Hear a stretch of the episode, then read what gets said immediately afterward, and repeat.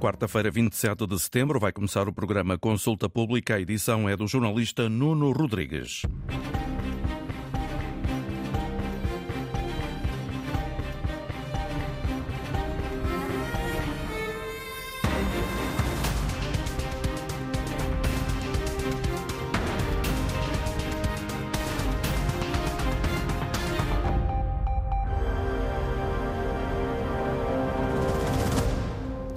Bom dia. Afinal, o que está a correr melhor e pior neste arranque de ano letivo? Duas semanas depois do início das aulas, os sindicatos garantem que há ainda milhares de professores em falta nas escolas, prometem manter a luta por melhores condições de trabalho, com greves e manifestações ao longo dos próximos meses. O governo diz que continua disponível para negociar e avalia como positivo este regresso às aulas. De que forma é que este braço de ferro tem afetado a comunidade escolar? Quais as consequências? para o presente e futuro de alunos, professores e famílias e que desafios enfrenta o sistema de ensino em Portugal a curto prazo. São alguns dos pontos de partida para o consulta pública de hoje. Começo por apresentar e agradecer a presença dos eh, nossos convidados. João Pedro Aido, vice-presidente da Associação de Professores de Português. Maria Azevedo, cofundadora do projeto Teach for Portugal, está connosco a partir dos estúdios da Antena 1 no Porto. Pedro Freitas, investigador da Universidade Nova e especialista em Economia de Educação, e uh, o professor Santana Castilho, professor universitário, é colunista e comenta há uh, vários anos assuntos relacionados com a área da educação. A este painel junta-se também a neurocientista e psicóloga da educação, Joana Rato, a quem aproveito também para agradecer, tendo em conta que acabou neste instante de chegar aqui aos estúdios eh, da Antena 1 para este consulta pública em direto. Bom dia a todos, obrigado pela vossa presença neste debate e uh, também uh, pela disponibilidade para esta reflexão sobre um tema importante para a sociedade portuguesa, também para as famílias e para os alunos uh, envolvidos. professor João Pedro White, começo por si, é vice-presidente da Associação de Professores de Português.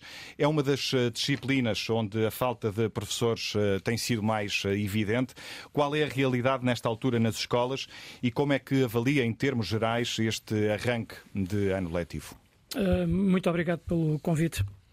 Este um, arranque do ano letivo está a ser, parece-nos problemático. De facto, o número de, de professores em falta tem diminuído ligeiramente consoante a uh, contratação de escola a, a, a, prosseguir, mas com consequências que nos parecem que podem ser uh, graves ou importantes para o sistema educativo, porque as escolas estão cada vez mais a recorrer a professores com formação uh, científica, que esperamos que seja uma formação sólida, mas não necessariamente uma formação profissional, e poderão ter de ser acompanhados, nomeadamente pelos coordenadores de departamento ou da área disciplinar, hum. podem ter enfim, prioridade da informação, mas tudo isto são, são soluções que não conseguem responder às dificuldades do curto prazo. E no curto prazo nós temos um sistema educativo. Estamos a recorrer, só para quem nos ouve uh, uh, perceber, estamos, estamos, a recorrer a professores uh, só com licenciatura, é isso? Ou seja, sem, ainda sem a formação específica? A partir do momento em que já não há nas contratações, de, digamos, do, do, do sistema educativo nenhum professor disponível, e pensamos que neste momento já não deve haver nenhum professor disponível.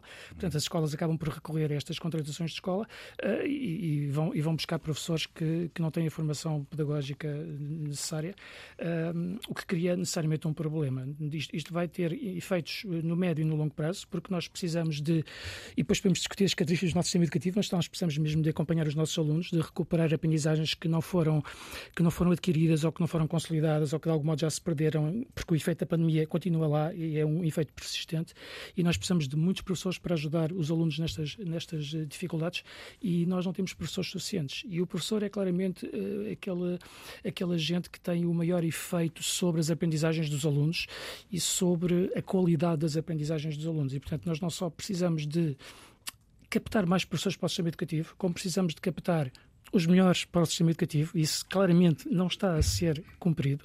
Uh, a maior parte dos alunos e até das famílias não quer que os, uh, que os seus uh, enfim, filhos, digamos assim, que sigam a carreira de professor, por várias razões que podemos discutir, não é?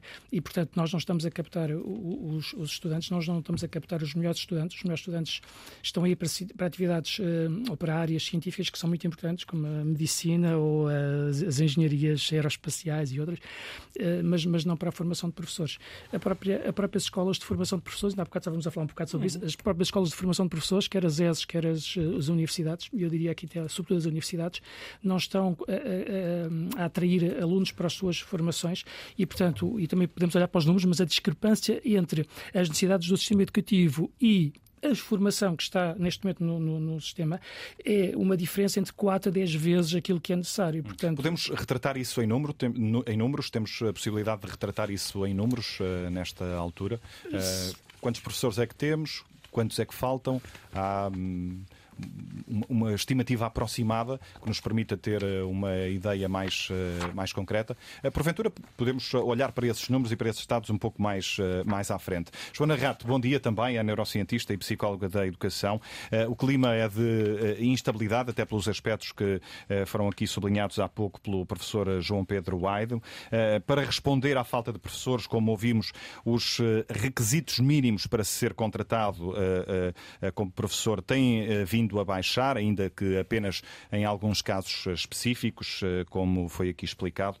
Que impacto é que isto pode ter na aprendizagem dos alunos? Uh, muito bom dia, obrigada pelo convite. Uh, concordo plenamente. Né? Esta questão das fragilidades uh, em termos da formação nós já tínhamos visto.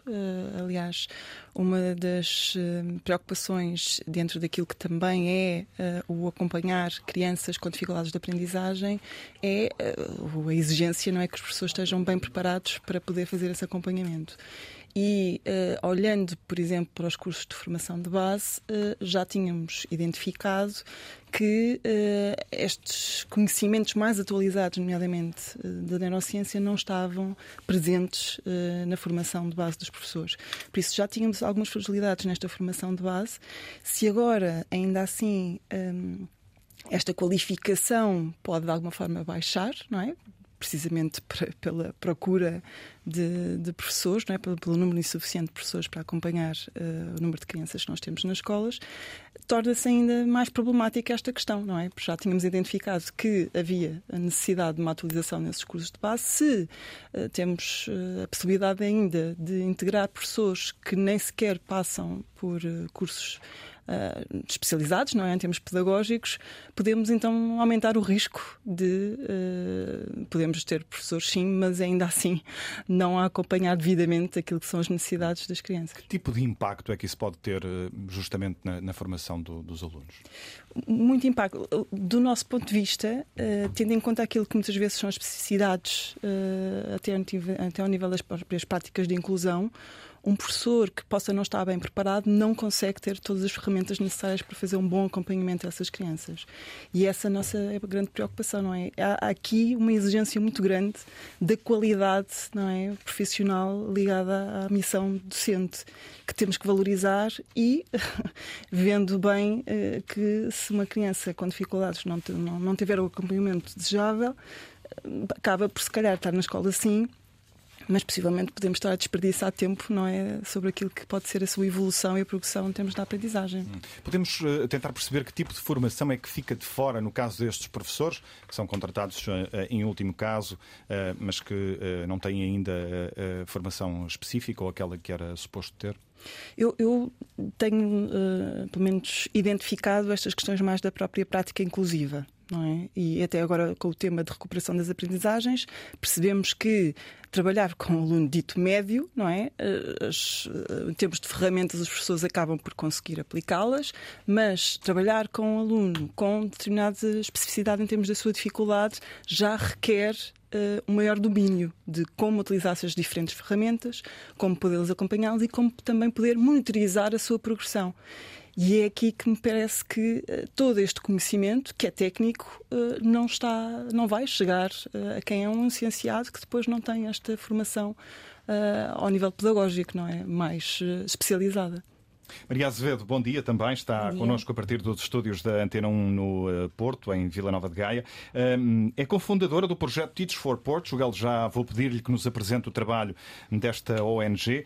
Antes, uh, deixe-me uh, perguntar-lhe se todos estes aspectos que já foram aqui sublinhados, todo este clima agravado por uma pandemia que nos marcou a todos, contribui para o aumento das desigualdades no sistema educativo.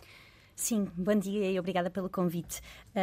Certamente que, que, contribui. Quando falamos de crianças que vêm de meios carenciados, e é neste contexto que trabalhamos, enquanto Teach for Portugal, trabalhamos apenas em escolas públicas portuguesas que sirvam comunidades desfavorecidas, ou seja, de um meio socioeconómico e de um nível de escolarização das famílias baixo, ele já vem de um, uh, num contexto onde há atraso. Portanto, há atraso desde muito cedo, muitas vezes desde antes da entrada na escola, uh, e ele vai se acumulando. Portanto, a diferença e o gap de aprendizagens vai aumentando. Este gap é conhecido ser uh, cerca de dois anos letivos em Portugal, quando os alunos atingem os 15 anos de idade.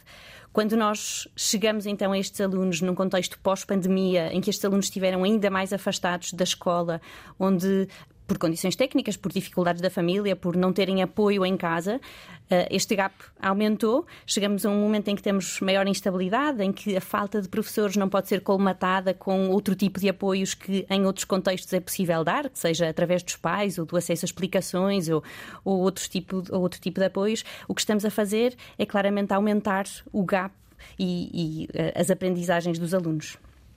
Há, eh, porventura, escolas com, eh, onde a falta de professores é mais evidente em comparação com outras. Isso causa também uma desigualdade eh, entre os alunos desses estabelecimentos de ensino. Sim, certamente. Portanto, o tempo que passam com os professores é essencial para a aprendizagem, não é? E quando nós vemos turmas que não têm português, matemática, filosofia, qualquer que seja a disciplina durante um período prolongado de tempo. E isso aconteceu durante o ano passado devido às greves, voltou a acontecer e está a acontecer neste início de ano porque há turmas e escolas em que não têm ainda professores específicos e, e, a realidade é muito distinta. Mesmo nas escolas em que trabalhamos, nós temos uh, escolas que já têm praticamente todos os professores e onde o ano letivo, o início do ano letivo foi bastante tranquilo, outras que têm turmas, por exemplo, de quinto ano sem professor de matemática e, portanto, ou de português e, e, não têm perspectiva de quando poderão ter. Então, obviamente que isto vai ser claramente distinto e os resultados destes alunos, se isto não for alguma coisa que se resolve com alguma rapidez, vai-se verificar no, durante o ano letivo e, e, nos anos consequentes. Já foi abrindo um pouco a porta, vamos aproveitar para entrar. Explique-nos que projeto é este, o Teach for Portugal, que tem eh, precisamente como missão eh, combater a desigualdade educativa, eh, em particular em comunidades mais carenciadas. Sim, então a Teach for Portugal é uma associação sem fins lucrativos que tem exatamente este fim: contribuir para que o código postal de uma criança não limite aquilo que são as suas oportunidades ao longo da vida. De forma prática, o que nós fazemos é recrutar profissionais de diferentes áreas de formação que tenham este compromisso social, a certeza de que querem contribuir para que a sociedade seja uma sociedade melhor, mais justa, especificamente a partir da educação. Então, depois de recrutar estes profissionais, nós damos-lhes formação intensiva e colocamos a trabalhar em escolas públicas portuguesas que sirvam estas, uh, estas comunidades.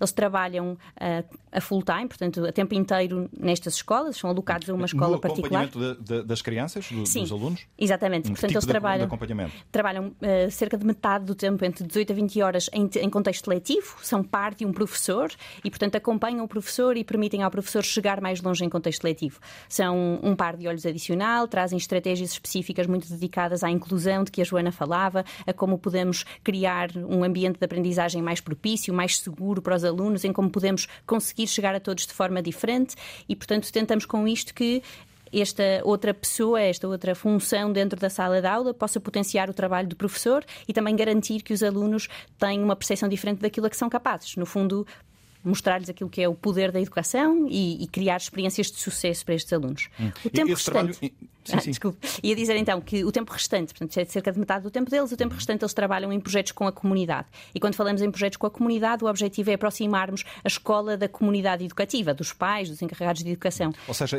esse trabalho envolve também as famílias. Sim.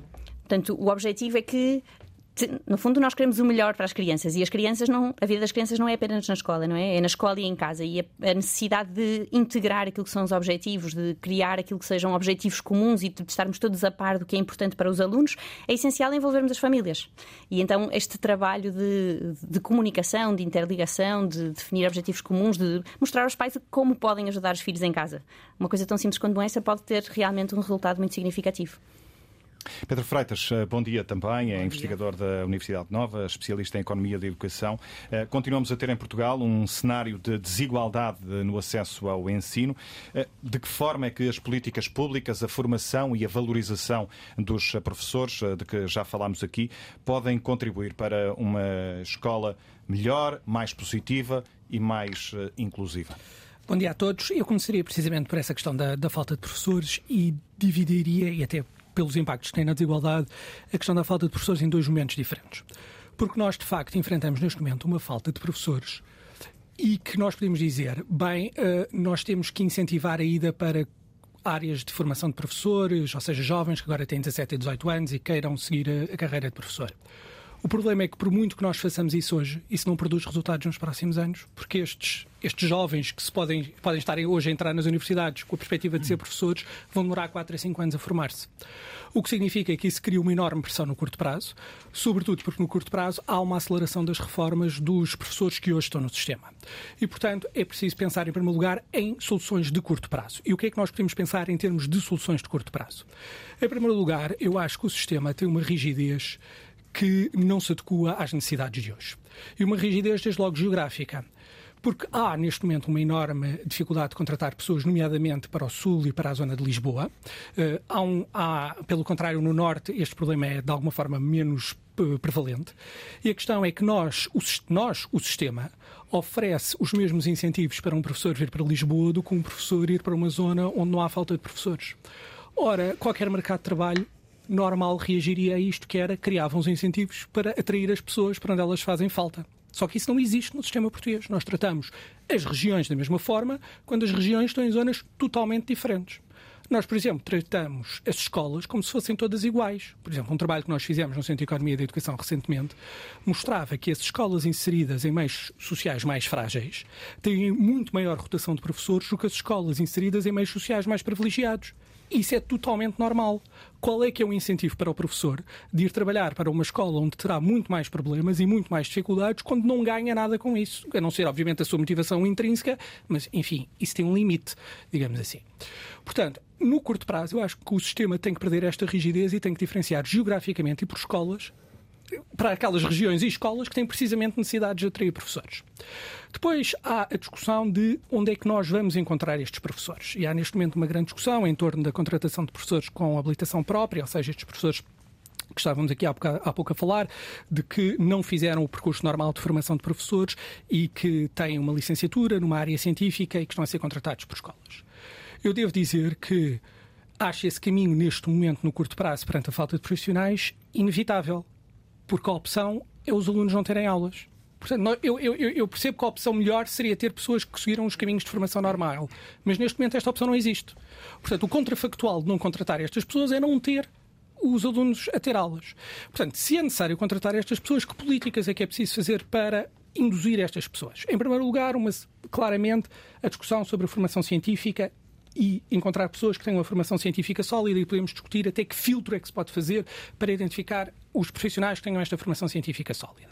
E depois ainda encontro ao que o professor e que a Joana estavam aqui a dizer como é que é possível dar uma formação pedagógica e uma indução destes professores, porque neste momento, de facto, o que está a acontecer é que muitos, muitos destes novos professores vão chegar às escolas e são, passa a expressão, atirados para dentro de salas de aula. E nós, para induzirmos melhor estes professores, precisamos de uma coisa que o sistema português não tem, que é um programa de indução de professores. Nós precisamos de um programa de indução bem estruturado, que antes destes novos profissionais entrarem na sala de aula, os possam guiar no sistema, ou seja, explicar-lhes a estrutura do sistema e depois progressivamente lhes possam dar uma formação pedagógica. É, é necessário é que essas pessoas estejam disponíveis, digamos assim, no mercado. Claro, e, estejam. E, e, mas aí vamos bater ao ponto que estava. não estão, não é? Aí temos os dois pontos. Temos, vamos bater ao ponto, já vamos a dizer há pouco, nós não conseguimos atrair profissionais onde os salários não conseguem compensar os custos de viver em determinadas zonas e depois, em cima desse ponto, é aqueles que estejam dispostos, é preciso induzir-os no sistema. Por isso, Este problema que está a acontecer este ano vai acontecer para o ano. E vai acontecer para o ano e por aí fora. Portanto, pensando que estes profissionais serão necessários para o próximo ano, temos que pensar já hoje, já este ano letivo, que programa de indução e de formação é possível começar já a preparar para começar a induzir estes professores que estarão lá no próximo ano. Nós não podemos tentar resolver este problema em setembro. Temos que começar a pensar um ano antes. E até na atração destes profissionais, eu devo dizer que o sistema é pouco fácil para. Ou seja, só houver pessoas que estejam fora do sistema e querem entrar no sistema, eh, se a pessoa quiser navegar a, eh, a, contratação de professores e perceber a contratação de professores para uma própria pessoa que está de fora é difícil.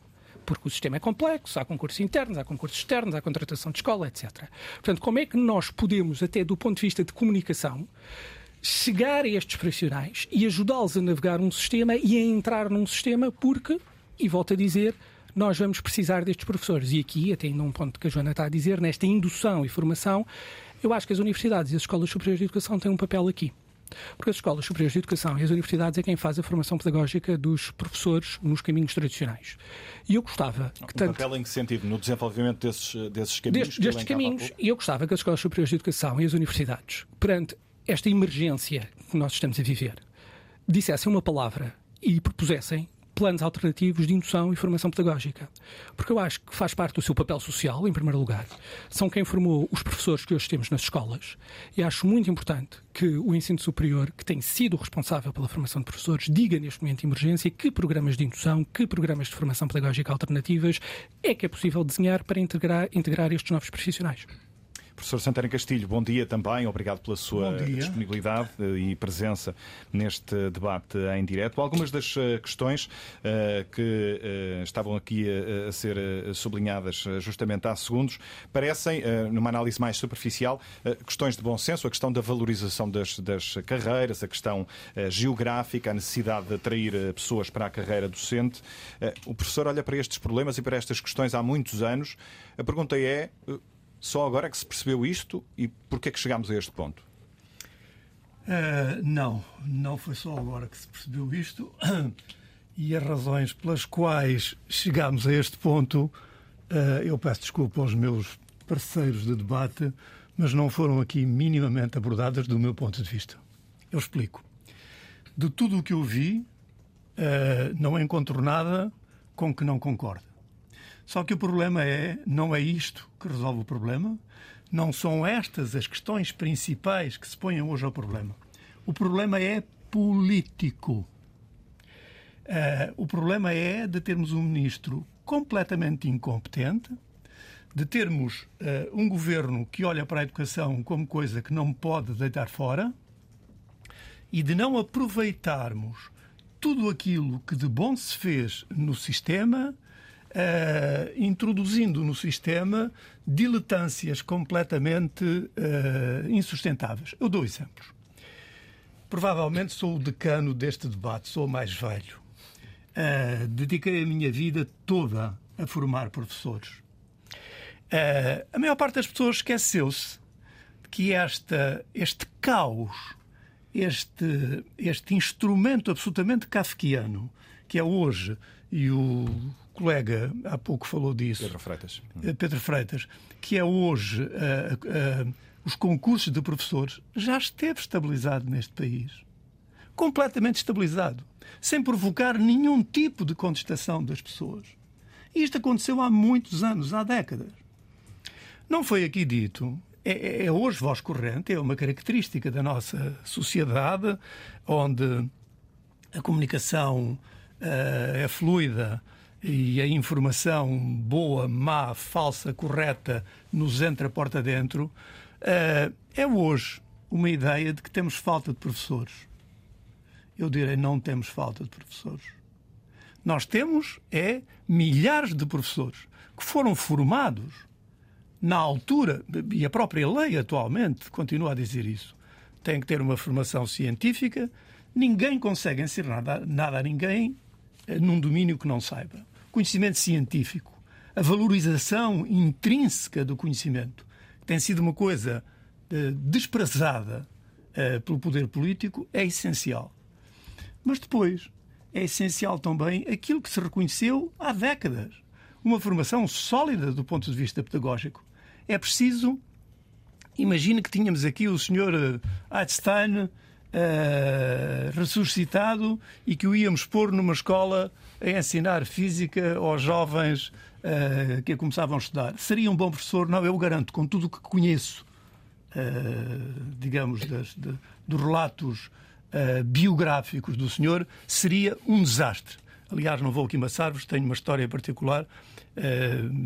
tive um período da minha vida numa num, numa instituição onde ele passou anos uh, e conheci um velho uh, senhor que lidou com ele, que me contou coisas interessantíssimas uh, que iriam exemplificar como de facto seria um péssimo professor. Mas o, que nos está a tentar dizer é que temos pessoas com formação, elas não estão é preparadas para. Não, não, não. Estou-lhe a tentar dizer que, que, que formamos milhares de professores eh, que abandonaram a profissão, que custaram, e eu tenho esses números na altura feitos, cerca de 90 mil euros eh, ao Estado para serem formados e que saíram da profissão porque foram maltratados.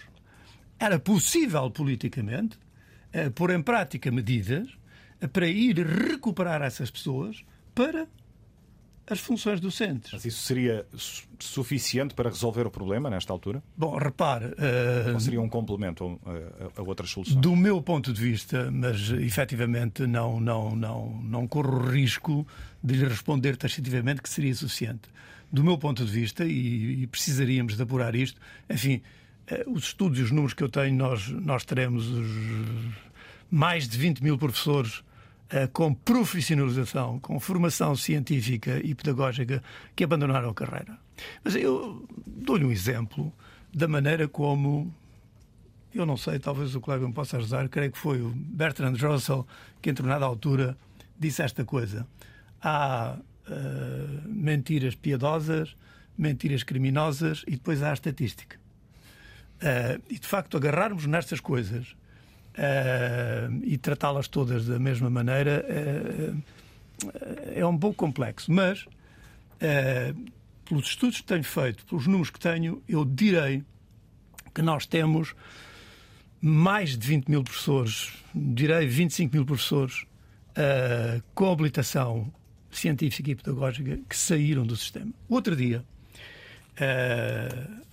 a sacra instituição a OCDE, que não é uma instituição de natureza educacional, como todos sabemos, é de natureza económica, mas que hoje uh, pontifica e, e, digamos, impõe políticas e, e, e, importação e exportação de políticas, dizia que um professor, uh, eu tenho aqui, uh, para não falhar no número, que um professor do terceiro ciclo, com 15 anos de experiência, tem um salário anual de 41 mil euros.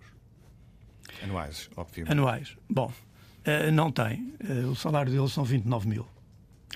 Claro, já sei que me vem dizer, mas este é o número que é dado quando isto é, digamos, nivelado com aquele indicador, a paridade do poder de compra.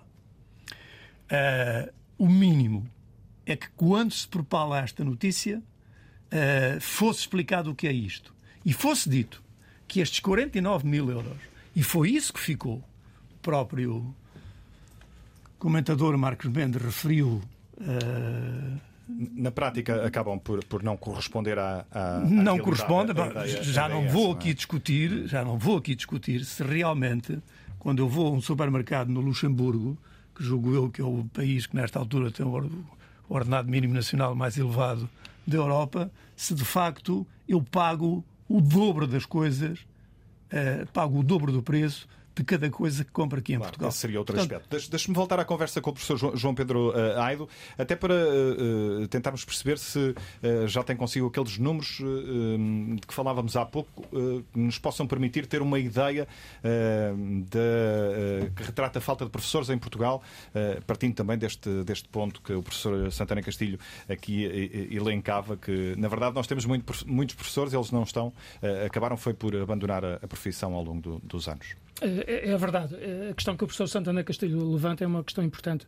Há um problema político, porque, na verdade, a, carreira dos professores degradou-se ao ponto de não ser atrativa suficientemente atrativa para nós conseguirmos captar eh, os professores em quantidade suficiente e, precisamente, para deixarmos sair do sistema todos os professores que tinham esta formação científica e, e pedagógica e que, e que, tanta falta fazem ao sistema. E este é um problema realmente urgente, como dizia há pouco, há pouco o, o, Pedro Freitas, porque se nós não, não respondemos a este problema agora, que foi criado por razões políticas, evidentemente, mas se não respondemos a este problema neste momento, nós só deixamos de ter alunos uh, sem professor, como vamos ter provavelmente alunos sem terem apoio para todas as dificuldades de aprendizagem que, que necessitam de um professor uh, em, em, em, grupos mais pequenos de, de, de, de, alunos, provavelmente, ou vamos ter turmas muito maiores, quer dizer, há várias consequências possíveis, uh, mas todas elas são, são más consequências. Não é? quando, quando, quando a APP se reuniu com a professora Carolina Leite no contexto de docentes em falta e da formação de professores em mestrados de, formação inicial, os dados que ela nos facultou apontavam para este ano haver 854 professores de português eh, em falta. Este número vai sempre crescendo nos próximos anos, 897 no, em 24, 1134 em 25, chegamos a 2.861 professores em 2030. Estamos a falar apenas da disciplina de português? Só da disciplina de português. Se olharmos para a formação inicial, ela, ela deu-nos os dados de 21-22, que é os dados mais recentes que, que estavam disponíveis. Eh, nós precisaríamos de ter 854 professores neste momento e foram formados 113, e portanto estamos aqui com uma decalagem de 6 a 7 vezes estes números. Se nós olharmos para a formação inicial de professores, tivemos um momento áureo, entre aspas, estou a ser irónico, em 2002, 2003, há 21 anos, em que houve 444 professores em formação inicial em português, estes números foram descendo até 2008, 2009. Havia apenas 60 professores em formação inicial. Depois tem havido uma, uma espécie de montanha russa com subidas e descidas. Tivemos um mínimo uh, histórico, digamos assim, em 2018, 2019, em que houve apenas 28 professores em formação em Portugal professores de português em formação em Portugal, 28 apenas, os números agora foram crescendo, mas foram crescendo até estes 113 de que falei há pouco e que são claramente insuficientes para as necessidades atuais do, do próprio sistema educativo. E se me permite só fazer mais um pequeno comentário, deixe-me acrescentar que uh, eu também concordo com o que disse o Pedro e a, e a Joana, e, e, e, acho importante nós, nós olharmos para, para os dados, de, de, para os dados que, que, a, própria, a própria investigação traz. Uh, eu lembro-me de, um, de um podcast em que a Joana Rato e o Jorge Almeida estavam a comentar uh, questão da educação e do que a ciência, nomeadamente as neurociências, trazem. E, e, o, e o Jorge Almeida comentava que, eh, sim, mas muita, muita dessa investigação acaba por não passar para a formação inicial de professores. E muito deste trabalho da formação inicial de professores acaba por não passar para as pessoas que estão no terreno. E, portanto, há todo um conhecimento que é absolutamente decisivo e importante, que, na verdade, acaba por não estar... Na, que se perde alguns nesta, nesta, nesta formação contínua. Na, e, mesmo nem na, na inicial, nem na formação contínua. Na formação inicial, na formação contínua, não é? Uh, e, e, já agora gostava também de acrescentar um outro problema que, que é um problema que caracteriza o nosso sistema. O, aqueles 20% de alunos, em média, estou a falar de um número que é uma estimativa aproximada, que são alunos que não estão nas escolas privadas, mas estão nas escolas públicas. São os, os alunos que, têm, que tiveram alguma retenção no seu sistema, no, no, no seu percurso escolar. São os alunos que não têm o português como língua materna e, e, nós temos um número crescente de alunos que são imigrantes e que não têm português como língua materna, e, e, e todos aqueles alunos que, que, requerem medidas seletivas ou adicionais eh, por terem algumas dificuldades de aprendizagem ou outras, estes alunos são, eu diria, um número aproximado de 20%, que são alunos que exigem muito uma especialização de formação pedagógica e até técnica específica que exige um trabalho muito maior às escolas e que as escolas nem sempre estão uh, habilitadas a dar, uh, a dar a resposta mais, mais adequada. E, e, e num contexto geral, se me permite acrescentar mais um, um, ou dois dados, num contexto geral, agora recorri aos dados que o, professor João Mata e José Neves fizeram no, no, num relatório que publicaram o ano passado, em 2020, sobre as práticas de leitura dos estudantes dos ensinos básico e secundário. E o que nós concluímos destas práticas de leitura é que nós temos uh, alunos na, na, escola, na escola portuguesa, alunos que uh, provêm de famílias que não leem livros Dois terços das famílias portuguesas não leem livros e isto, obviamente, tem, tem efeito no, no, no perfil uh, cultural e também, de algum modo, socioeconómico das famílias, porque muitas vezes correspondem a famílias cuja, cujas mães, por assim dizer, não têm formação superior e isso é um, é um aspecto criticamente importante para o apoio que as famílias podem dar ao, aos seus estudantes. Há, há, há, um outro, há um outro fator que vejo neste relatório que me parece também importante destacar, que é o facto de haver cerca de um terço, na, na realidade o relatório fala em 35%, cerca de um terço dos alunos que percorrem os vários ciclos de estudo na escola, não superior, uh, sem, sem, nunca ou raramente terem lido um livro. Portanto, uh, estes 35% são alunos que a escola não consegue ganhar para a leitura e isto, obviamente, tem um papel que é absolutamente decisivo. Uh... Está a deixar-nos aqui uma, uma, série de pistas e de, e de dados muito interessantes que serão, por certo, desconhecidos para quem não está na área, e isso leva-me uma outra questão: é que o grande debate, a grande uh, reflexão que tem sido feita ao longo uh, dos últimos meses, para não irmos mais longe, está relacionada com uma coisa que se chama recuperação uh, de todo o tempo de serviço durante o período em que as carreiras estiveram congeladas. Tem sido esse o grande braço de ferro entre o governo e os sindicatos de professores. Um, esse clima de conflito, a propósito deste caso particular que, que expliquei, pode estar a pôr em causa, ou está a pôr em causa na sua leitura, a procura de soluções para um problema mais vasto e porventura mais grave na área da, da, educação em Portugal ou para problemas mais graves na área da educação em Portugal? É, é, é claro que o conflito não vai ajudar a resolver os problemas. Nós, nós precisamos de, de, estabilidade no sistema educativo, precisamos de tranquilidade, precisamos de qualidade no sistema educativo e nada disto está a ser, está a ser garantido. Portanto, esta, esta, esta, este conflito eh, entre os professores e a tutela está a deixar eh, num segundo plano estas dificuldades atividades por resolver, como é óbvio. Mas é, mas é claro que este, esse, esse conflito resulta também de, de problemas políticos, como o professor Santana se referiu, que a tutela não resolveu e que põe em causa o facto da, da carreira de professores não ser suficientemente atrativa para nós conseguirmos captar professores. Portanto, há aqui, há aqui um impasse que pode ser resolvido de várias maneiras. Mas sem estar a monopolizar muito o, o debate, deixem-me só acrescentar que esta crise, porque estamos num momento de crise, pode ser uma oportunidade. Nós podemos olhar para o copo meio cheio para o copo meio vazio.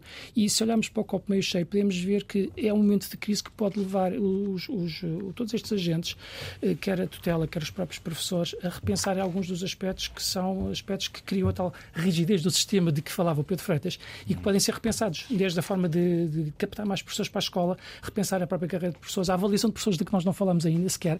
Há aqui todo um conjunto de aspectos que podem ser que pode ser importante serem trazidos para a discussão e poderem eventualmente criar alguma solução para ultrapassarmos este impasse entre a tutela e, e, e, e os sindicatos. E talvez os sindicatos pudessem criar essa, essa, essas condições se introduzissem outros tópicos nesta discussão, efetivamente. Joana Rato, o ano letivo uh, começou uma vez mais com uh, escolas uh, fechadas por causa das greves de professores. isto numa altura em que ainda decorre o processo de recuperação das aprendizagens depois da pandemia. um clima de pacificação no setor é fundamental também para o sucesso deste plano de recuperação das eh, aprendizagens? Claramente, não é? Eh, estávamos a ouvir aqui atentamente e a questão é se nós precisamos de um reforço precisamente para poder uh, que esta progressão não é dentro daquilo que as aprendizagens possam decorrer ou, ou atingir uh, metas uh, para, poder alcançar aquilo que, pode, que foi perdido não é durante este período tínhamos que estar mais preparados não é? Para poder agilizar todo este processo. E, e, a falta de professores vem ainda a agravar mais Deixa-me só, só, referir, porque falamos muito desta questão e que já sabemos que as, as perdas de aprendizagem, eh, de acordo com aquilo que também está estudado, uh, atingiu principalmente não só os mais novos, não é? As crianças mais novas, como também um, em, em meios mais desfavorecidos. Mas deixem-me aqui, porque tem sido sempre, por vezes, estar na sombra, mas se falamos em, em escola inclusiva, temos que efetivamente ver aqueles que têm necessidades específicas, que esses então ainda conseguem estar mais longe para, para poder ter o acompanhamento necessário. E deixe-me até fazer, e isto nesta discussão da tal uh, escassez ainda de formação especializada, Aconteceu-nos até recentemente e também de um pedido muito forte para poder acompanhar crianças de distúrbios neuromotores graves, uh, que pudéssemos uh, dar formação uh, para que as ferramentas que por vezes estão nas escolas, nos centros de referência de Tecnologias de Informação e Comunicação, de Educação Especial, chamados CRTIC, que por vezes até têm esses recursos, mas os professores não os sabem utilizar. E uh, nesse seguimento uh, conseguimos organizar um grupo de trabalho e, e, e, dar essa formação necessária para que essas ferramentas uh, ao serviço das escolas pudessem efetivamente ser utilizadas. E depois acontecem situações em que, quando efetivamente formamos esse professor ou essa professora, que uh, depois, uh, no, ano, no, ano, seguinte, se calhar uh, não está nessa escola e, e, não há possibilidade de dar acompanhamento, apoio a essa formação especializada que teve. Por isso, este também é outro dos problemas, não é? A esquecer, a falta de formação, a incapacidade também de podermos assegurar quando está um determinado projeto não é, educativo a ser assegurado, nestes casos em concretos muito específicos, também depois não é possível dar essa continuidade. Por isso, esta formação é necessária, mas que também também essa formação depois dê frutos de continuidade para que possa fazer este acompanhamento a estas crianças, em particular com estes softwares muito específicos que requer uh, que se saiba funcionar com eles. Uma outra questão, eh, nós vivemos há muitos meses, eh, para não irmos mais longe, neste, neste clima de conflito, neste braço de ferro entre sindicatos e professores, todos os dias, entre sindicatos e governo, todos os dias ouvimos argumentos de um lado e do outro. Como é que isso é vivido nas escolas? Uh, isso tem algum tipo de impacto nos, uh, nos alunos ou é uma coisa que, que lhes é mais ou menos indiferente?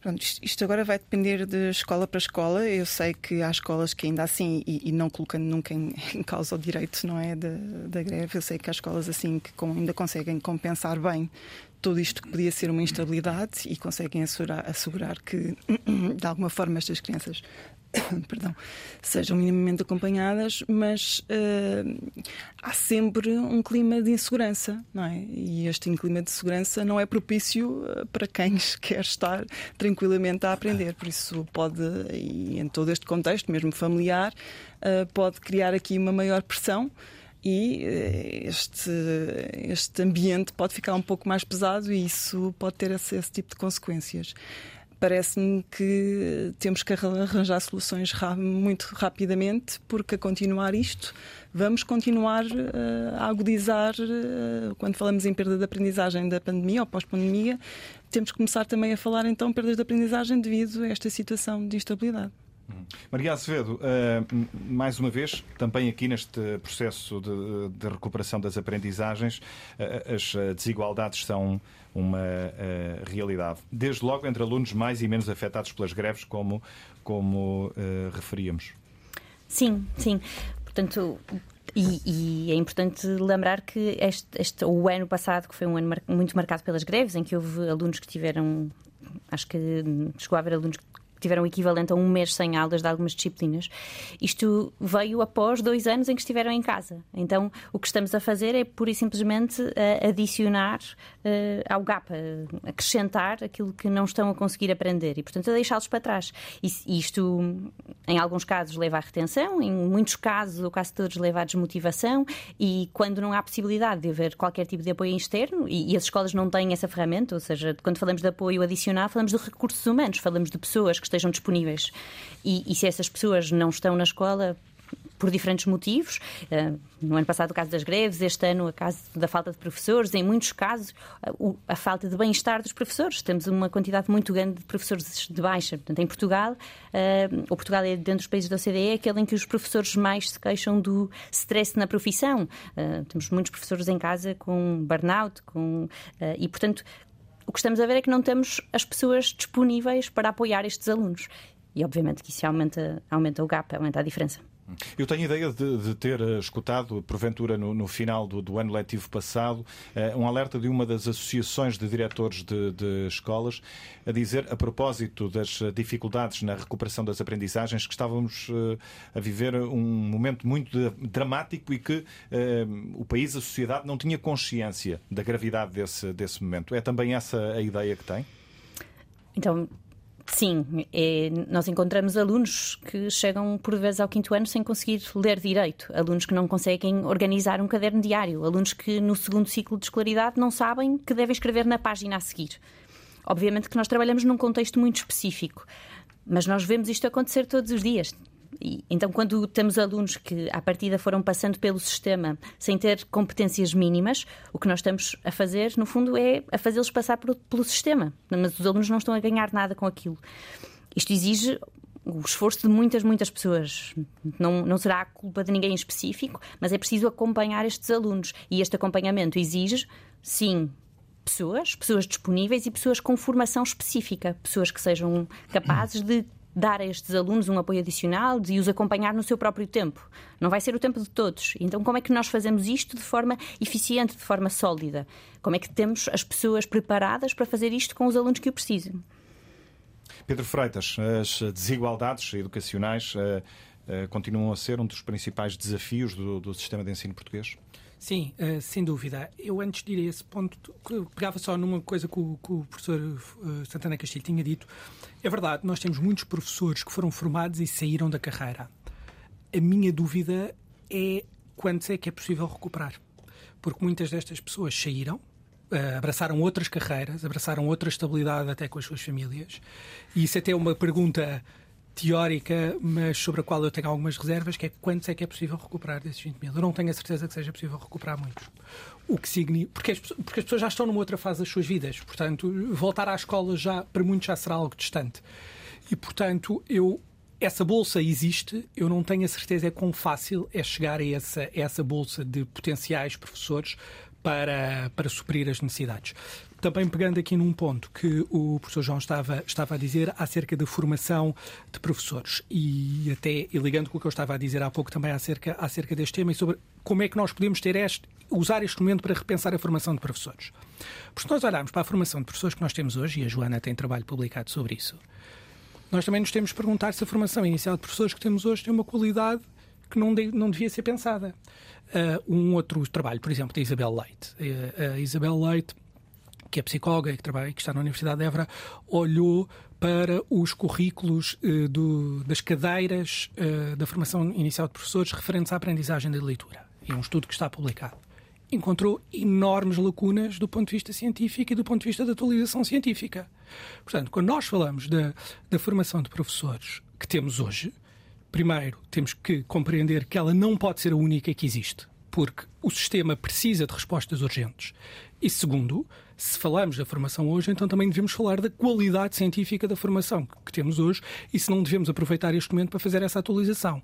E quem fala da formação inicial de professores fala da formação contínua de professores. A formação contínua de professores que chega a todos os professores, porque os professores precisam de acreditação de formação contínua para progredir na sua carreira e que é, e não tem nenhum mal nesta expressão, mas é, é uma indústria no sentido que há muitos centros de formação que dão formação e ainda bem. Eu gostava de saber qual é que é o estudo que existe em Portugal sobre os impactos desta formação contínua no, no, nas aprendizagens dos alunos. Eu não conheço nenhum. E, portanto, é um investimento grande que o país faz. E gostaria que esta formação contínua de professores, primeiro, estivesse mais ligada às necessidades dos professores, estivesse mais ligada a uma avaliação que nos permite perceber se esta formação funciona ou não funciona. Quanto às desigualdades da sua pergunta, uhum. estava aqui só a pescar pontos que tinham sido dito antes. Eu, eu, costumo dizer que eu não tenho uma visão catastrofista do sistema, porque eu acho que o sistema fez, fez duas grandes evoluções nas últimas décadas, que é nós massificámos o acesso ao ensino e acho que há evidência de melhorias dos resultados ao longo do tempo. Eu acho que nós temos uma enorme desigualdade no sistema. E esta desigualdade no sistema, obviamente, apanha a pandemia e a pandemia só a vem agravar.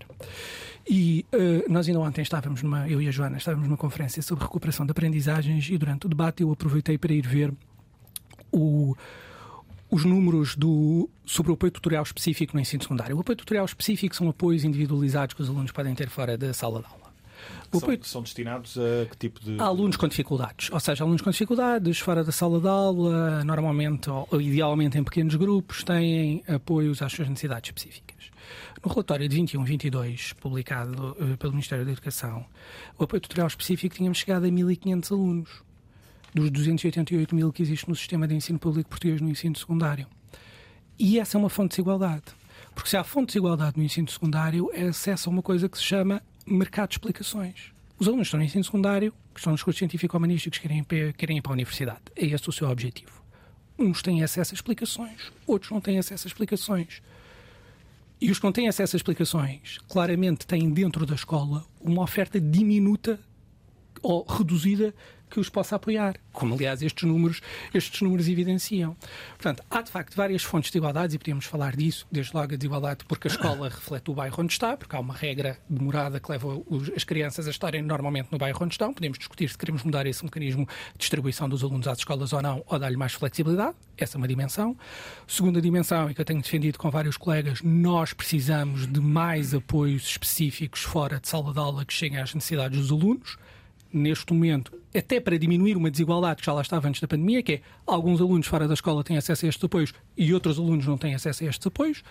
Obviamente, isto tem um problema de escalabilidade, porque isto apanha-nos no momento de falta de professores, é que o problema do sistema é que nós estamos numa curva. Estamos numa curva apertada, em que ao mesmo tempo nos falta uh, professores, mas precisamos de recursos humanos para a recuperação de aprendizagens.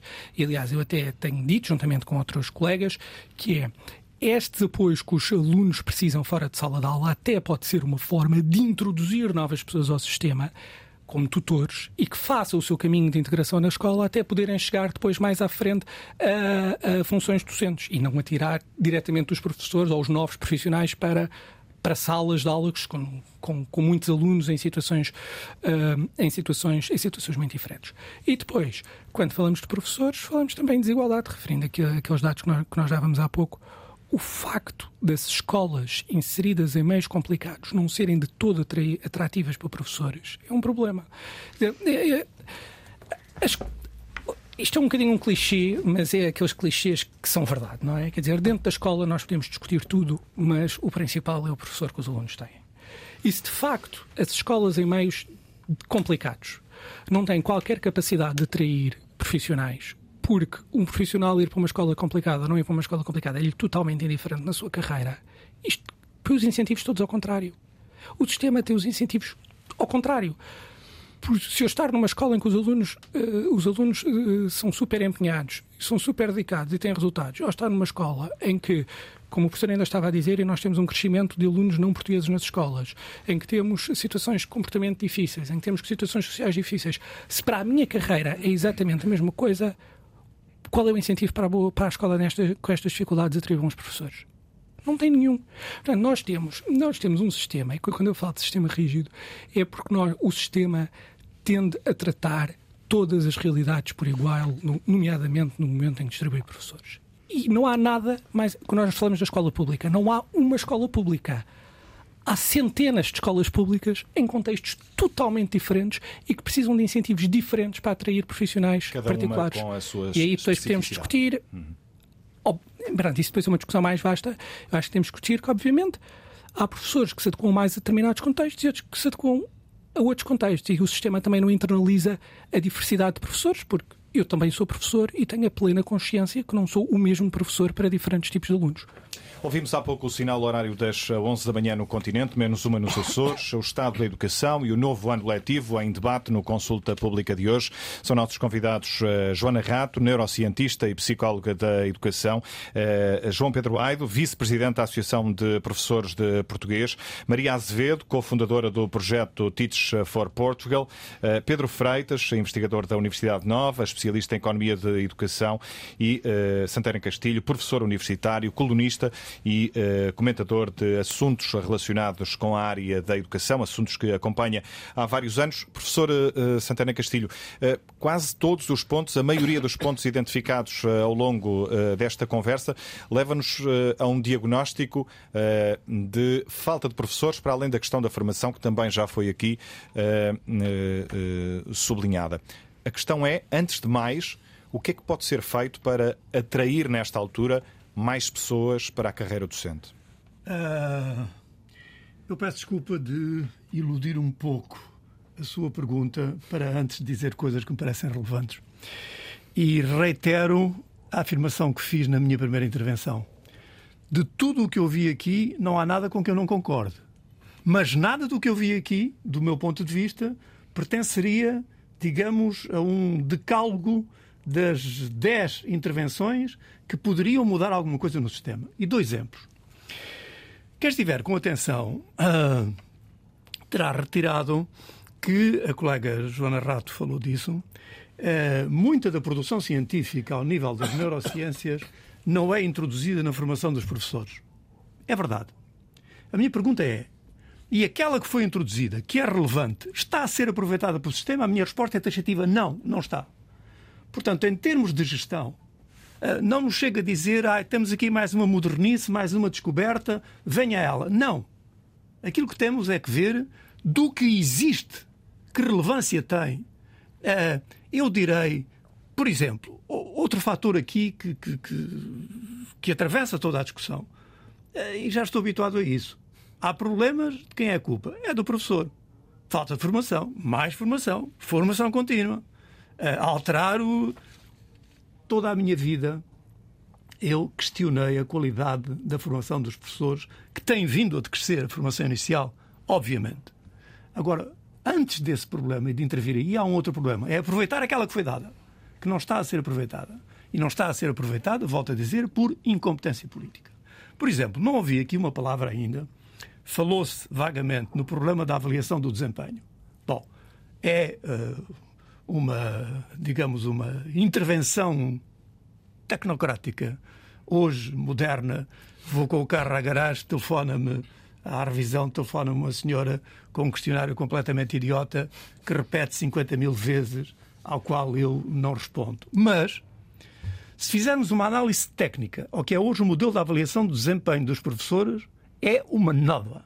Envergonha, do ponto de vista técnico, aquilo que está ali concebido é um remendo sucessivo para chegar a, para conseguir impor políticas que nada têm que ver com nenhuma transferência positiva para a qualidade do ensino. Uh, por exemplo, não ouvi aqui uma referência às diletâncias, aos crimes pedagógicos que têm sido cometidos. O currículo nacional está hoje completamente dilacerado. É uma manta de retalhos em que não há coerência, cada um faz o que quer. Chamaram a isso flexibilidade curricular. Uh, os ignorantes, que ignoraram que na década de 90 isso foi testado e só deu a geneira. Fala-se aqui, e é verdade, da recuperação das aprendizagens. E fala-se das crianças mais desfavorecidas. Mas não se disse que o desfavorecimento dessa criança, dessas crianças não está na escola, está fora da escola. Onde é que estão medidas de política e medidas sociais para darem aos portugueses dignidade mínima, capacidade para alimentarem as suas crianças, condições de vida. Terão os portugueses a noção das crianças que passariam fome se não tivessem uma refeição quente na escola? Uh, essas coisas não é a escola que tem a responsabilidade de resolver. São os políticos que nada têm feito. Dou-lhe um exemplo. A farsa da inclusão. Uh, que eu saiba, e a Joana concordará comigo, uh, os países precursores das, das políticas de inclusão e de ensino integrado estão no norte da Europa. Suécia, Noruega, Dinamarca. Eu fiz uma pós-graduação em ensino de cegos na Suécia. O meu estágio foi acompanhar uma criança vítima de talidomida. Tinha 19 anos quando pela primeira vez é integrada numa escola dita normal. Até ali, foi treinada em situações específicas para superar as dificuldades para que a integração não fosse uma farsa. Aqui é uma farsa. Conheço casos absolutamente criminosos de crianças que são atiradas para as escolas e que são pura e simplesmente abandonadas e que fazem depois parte das, estatísticas de crianças que estão integradas. Isso é uma espécie de inclusão à força? O que está Isto é uma espécie de ignorância e de crime pedagógico. Porque inclusão não é isto. Inclusão é dar às crianças a capacidade para que elas, de facto, fiquem autónomas e possam, efetivamente, o que é que uma criança com um síndrome uh, fortíssimo que a impede de comunicar, que não entende nada, faz hoje numa aula de filosofia integrada numa turma normal. Arranca os cabelos, desesperada, como eu vi aqui há dois anos, quando esta farsa começou. Uh, por exemplo, o que é que Relativamente à recuperação, sim. E, recuperação das aprendizagens. Das, das, aprendizagens. Eu vi a Joana dizer que os professores não têm a formação, mas, mas obviamente que não têm a formação. Quer dizer, eh, é preciso que lhes seja dada. Eh, nem todos têm. Agora, o problema é pôr professores que não têm a formação a lidar com essas crianças. E é isso que se faz. Hum. Agora, não culpem os professores. Mas explique-me o seguinte, professor Santana Castilho falou, e no início desta sua intervenção, da questão da formação e da questão da avaliação. Esses temas já foram referidos por diversas vezes aqui ao longo deste debate. A minha pergunta é: por mais importante que esses aspectos sejam, hum, se não temos um problema antes disso, que é termos pessoas disponíveis para receber essa, essa formação. E isso leva-nos à pergunta que lhe, que lhe fiz inicialmente, que é o que fazer para atrair mais pessoas para a carreira uh, docente e para, para a área do ensino. Mas eu já há pouco lhe disse, uh, o colega falou de, de, que não está seguro que seriam recuperáveis os tais 20 mil professores. Eu também não estou seguro.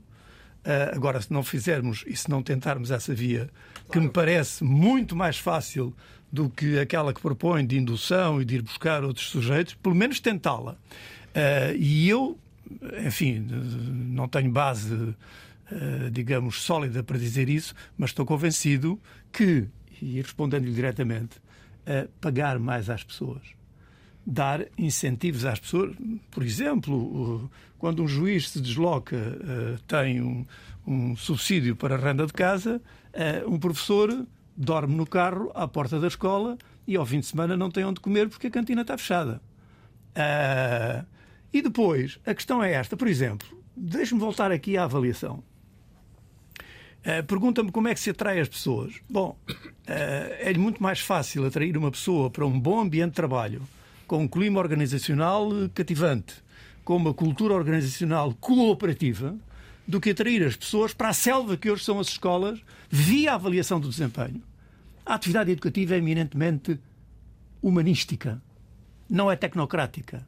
A escola deve ser uma instituição cooperativa, não competitiva. Nós temos países avançados onde não existe avaliação do desempenho dos professores.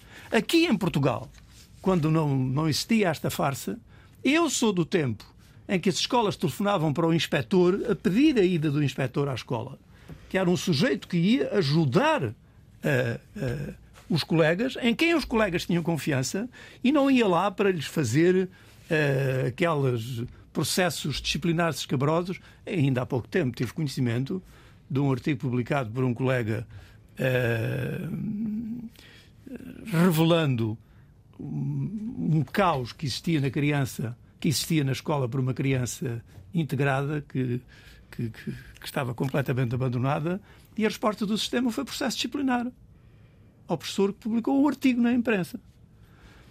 E, portanto, isto parece irrelevante, mas nós, nós criamos, de facto, na instituição escolar a antítese daquilo que deve ser a educação.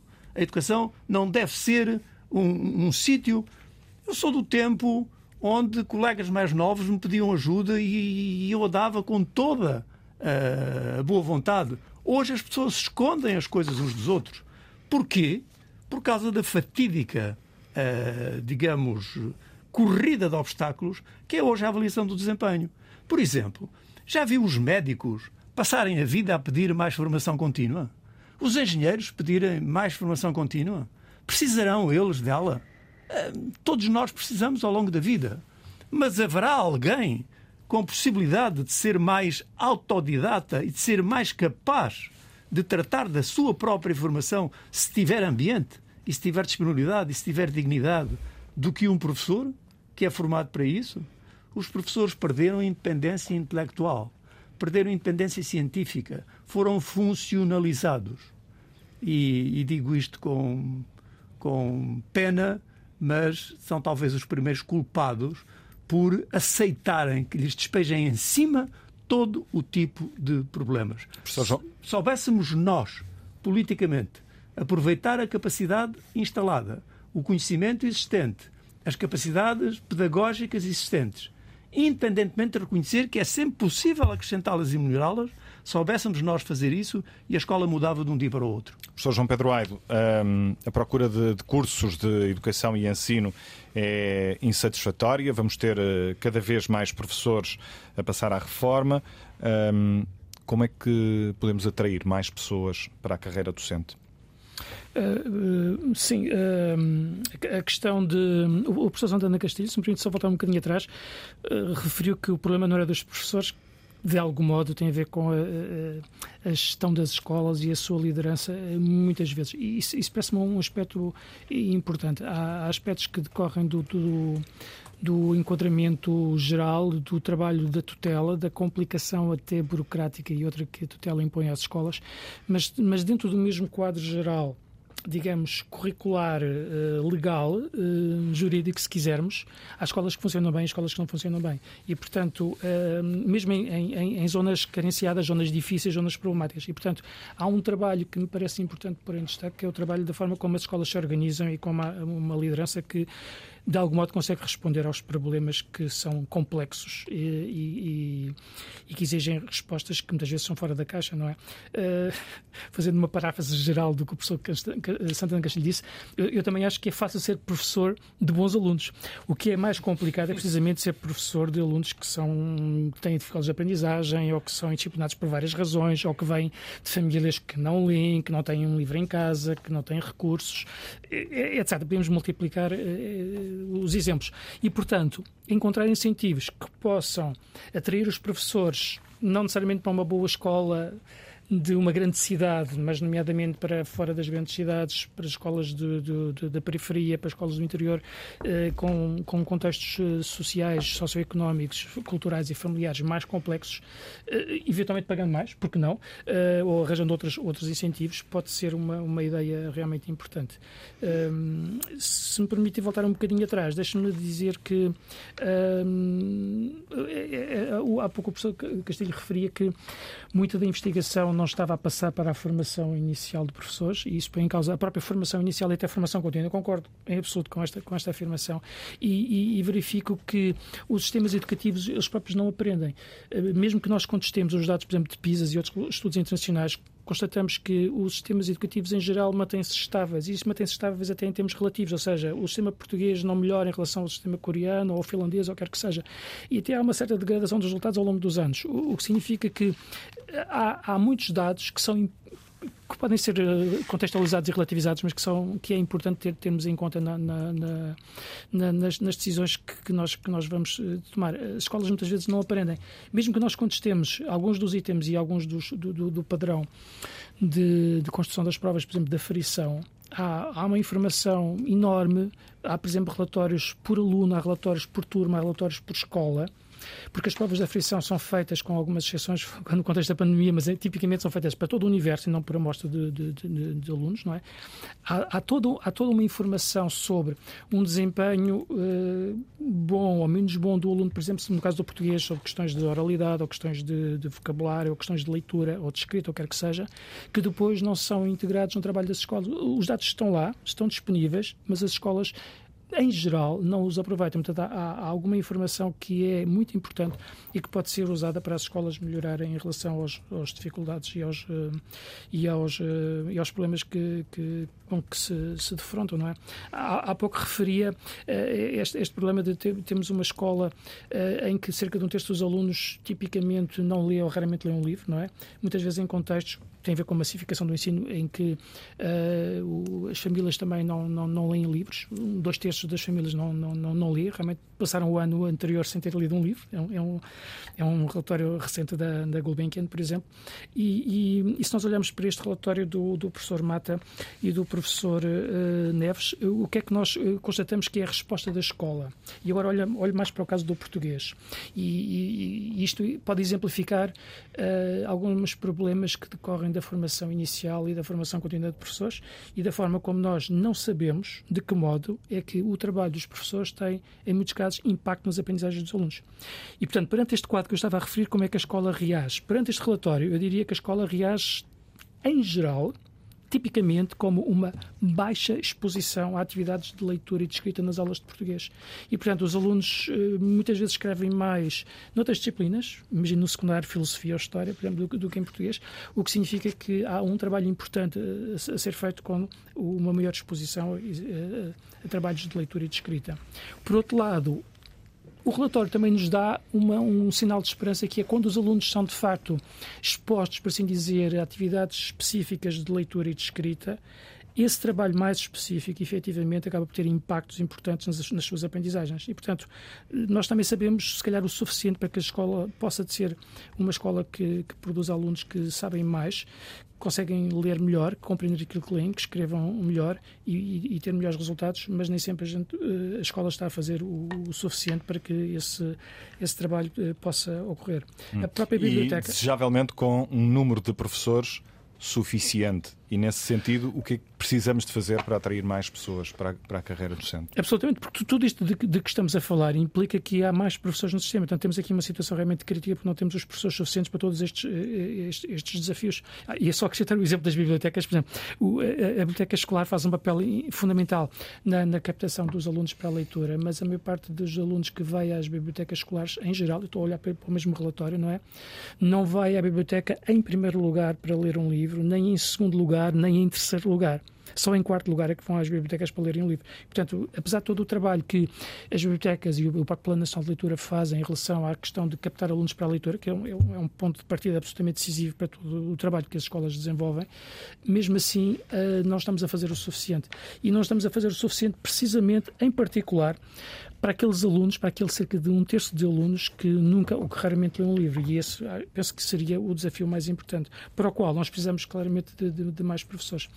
Provavelmente não vamos conseguir buscar os professores que já, se, já saíram do sistema, e os professores que saíram do sistema é um mau indicador de como nós não estamos a atrair o, não, não, não, estamos a manter nem a atrair os professores para o nosso sistema. Uh, criar vários incentivos para que os professores possam estar, nomeadamente nas escolas que são mais problemáticas, que, têm, que exigem mais recursos humanos especializados, uh, seria, seria uma boa ideia. Eu, eu lembro do, do professor citar um, um penso que era um, um estudo na, na, Roménia que falava de como é que nós podíamos uh, uh, criar uma imagem positiva dos professores, até simplesmente com uma espécie de elogio, ou quer que seja. Mas, mas tudo, tudo isto são, são, exemplos que mostram como a carreira do, dos professores está tão degradada que os próprios professores em geral, dizem que a, a, sociedade vê a profissão de professores como uma imagem negativa, o que não é, corresponde à realidade. Há aqui um desfazamento entre a nossa percepção e a percepção da sociedade, o que mostra que, de facto, a própria autopercepção dos professores sobre a sua carreira está eh, claramente, é claramente negativa. Não é? Joana Rato, de que forma é que as neurociências nos podem ajudar a encontrar, a procurar soluções para, para alguns destes problemas? Muito bem. Antes de responder diretamente a essa questão, deixa-me aproveitar. Já é um clássico, não é? do, do, que aqui ouvi, porque tenho mesmo que, que também reforçar aqui uma ideia. E, e até um, quando se fala uh, na formação, é em defesa dos professores e nunca culpabilizando. Nunca é Exato. é essa a ideia, porque aqui não é, não é subcarregar ainda mais com formação, é sim podermos ter formação de qualidade e, sobretudo, num aspecto mais prático, porque sabemos que ainda há ainda uma carga muito teórica e aqui é de resolução de problemas específicos mediante aquilo que é determinadas dificuldades, distúrbios, enfim. E aqui percebemos que há aqui esta falha, e quando há pouco o Pedro estava a falar mesmo na, na relação da formação contínua, que não temos de facto dados claros sobre isto, mas eu sei que há formações dentro deste circuito que estão a propagar mitos chamados neuromitos. E esta é uma grande preocupação, porque por vezes eu vou às escolas e, e, e neste esclarecimento do que é que já sabemos e não sabemos uh, do ponto de vista neurocientífico e uh, encontro professores muito zangados porque meses antes estiveram a perder imenso tempo numa formação que nada eh, vai ajudá-los uh, a poder uh, implementar melhores práticas. Pelo contrário, se as aplicarem, vão desperdiçar tempo porque não há dados que uh, comprovem que de facto aquele tipo de programa funcione. E esta é a grande preocupação. Por isso, mesmo dentro desta formação que as pessoas naturalmente procuram, também a qualidade desta não é aquela que desejável do ponto de vista científico e é esta a preocupação. Depois, relativamente a este uh, dado que o professor Santana Castilho relatou e, e muito bem dos que já saíram do sistema, também tenho conhecimento que começam a entrar alguns, mas também há uma dificuldade. É que encontramos, e, e sobre isto agora recentemente, professores que de facto passaram por este não é, formação inicial, têm toda a formação pedagógica necessária, mas como se afastaram depois porque encontraram outros caminhos, não é? Possivelmente mais estáveis. Agora, com esta possibilidade de regressam, mas nunca deram aulas na vida. e sentem-se muito perdidos. Por isso, dentro das próprias escolas, também temos que encontrar mecanismos que possam acompanhar estas pessoas. E depois, o que noto, e até mesmo nesta conversa com os professores que me estavam a relatar isso, é então o que é que vocês fizeram enquanto equipa? Porque é isto que também acho que há uma necessidade, não é? Sabemos que há esta falha. Então, enquanto equipa naquela escola, como é que nós funcionamos e o que é que nós podemos ajudar também quando eh, chega um professor que até está qualificado, mas está ainda perdido porque não teve toda a experiência necessária também para poder trabalhar na prática com, com este grupo de, de crianças. E é aqui que também podemos eh, olhar não só desta questão mais de formação, mas também como é que uma equipa trabalha em parceria, que é isto que muitas vezes me parece a mim que falha também nas próprias escolas. Formação Fecha-se muito, se calhar, possivelmente. Era isso, é, é essa, é, possivelmente por esta situação que o professor Santana Castilho também indicou, às vezes, se calhar, esta questão da avaliação de desempenho implica as pessoas trabalhar de uma forma muito individual, mas neste tipo de trabalho, sobretudo de progressão de crianças, do seu, do seu acompanhamento, tem que haver um trabalho muito uma mais de equipa, de, assim. sim, de parceria.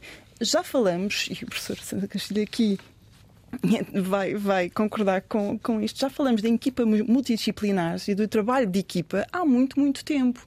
Mas, na realidade, em termos efetivos, o que acontece na escola é que estes vários técnicos, não é? terapeutas, psicólogos, possivelmente por toda a sobrecarga de trabalho que, que, que têm, muitas vezes o trabalho de acompanhamento passa numa troca de pareceres técnicos e nunca de tempo de discussão necessária de acompanhamento real de monitorização, é?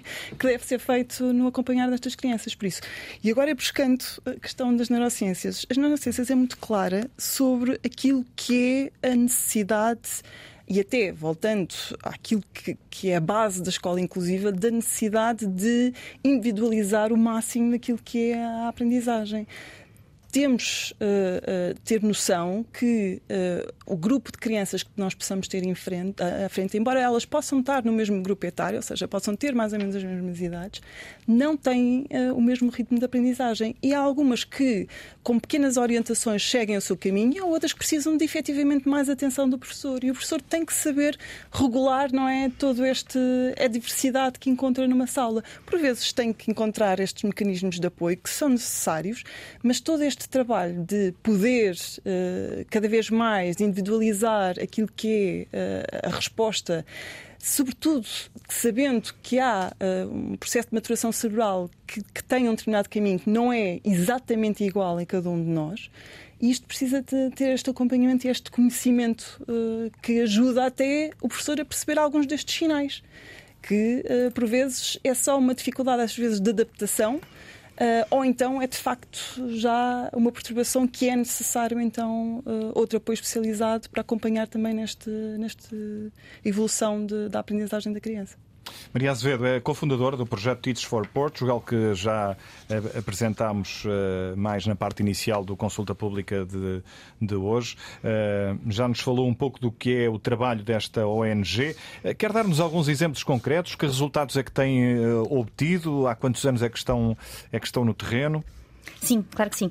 Então, nós temos, portanto, estamos no terreno desde 2019, este é o nosso quinto ano no terreno. Nós começamos por trabalhar com cerca de 10 escolas, neste momento estamos em 50 escolas de norte a sul do país.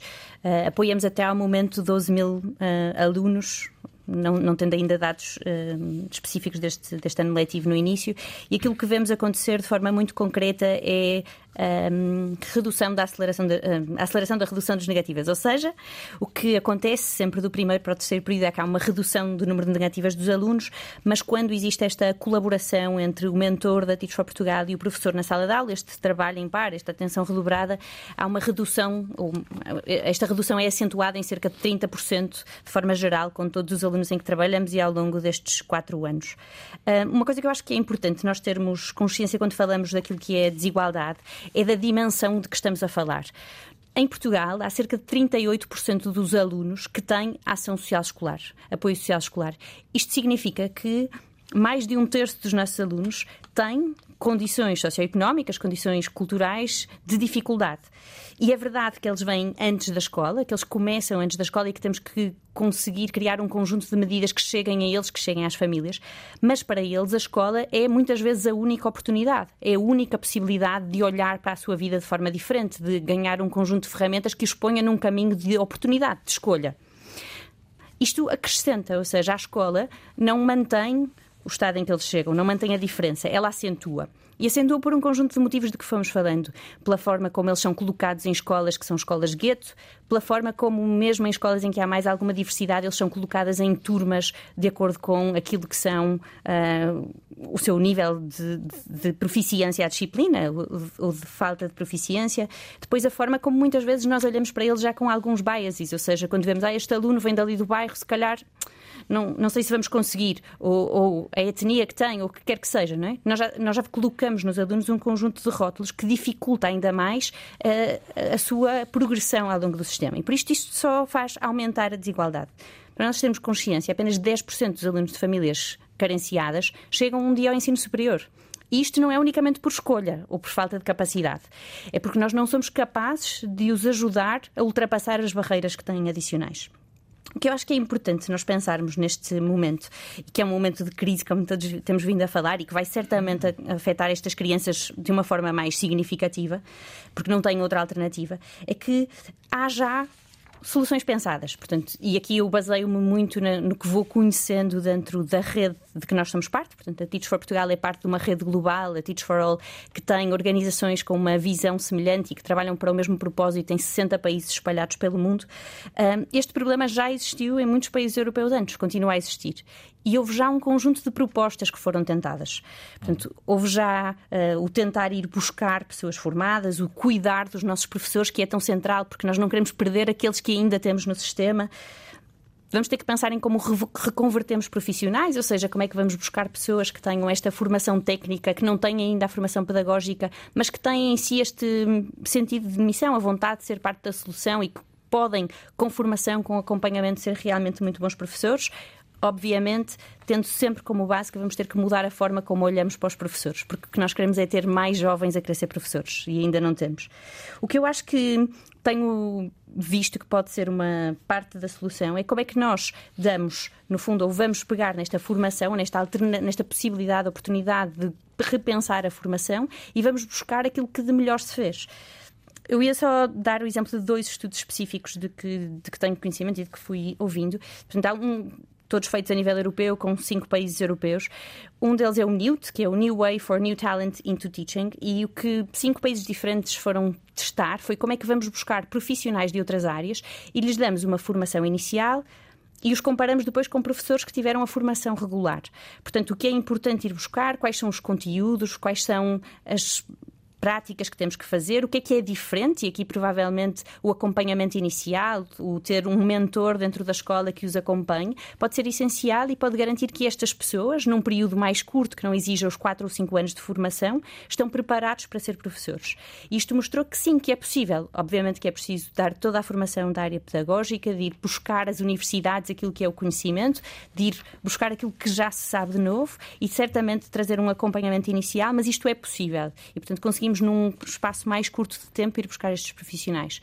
Outra questão é como é que nós trazemos, e em particular em contextos de maior carência, de maior dificuldade, em que ensinar é certamente mais frustrante, como é que nós vamos montar sistemas dentro da escola ou com a escola e as universidades, como é que nós podemos ter sistemas de apoio?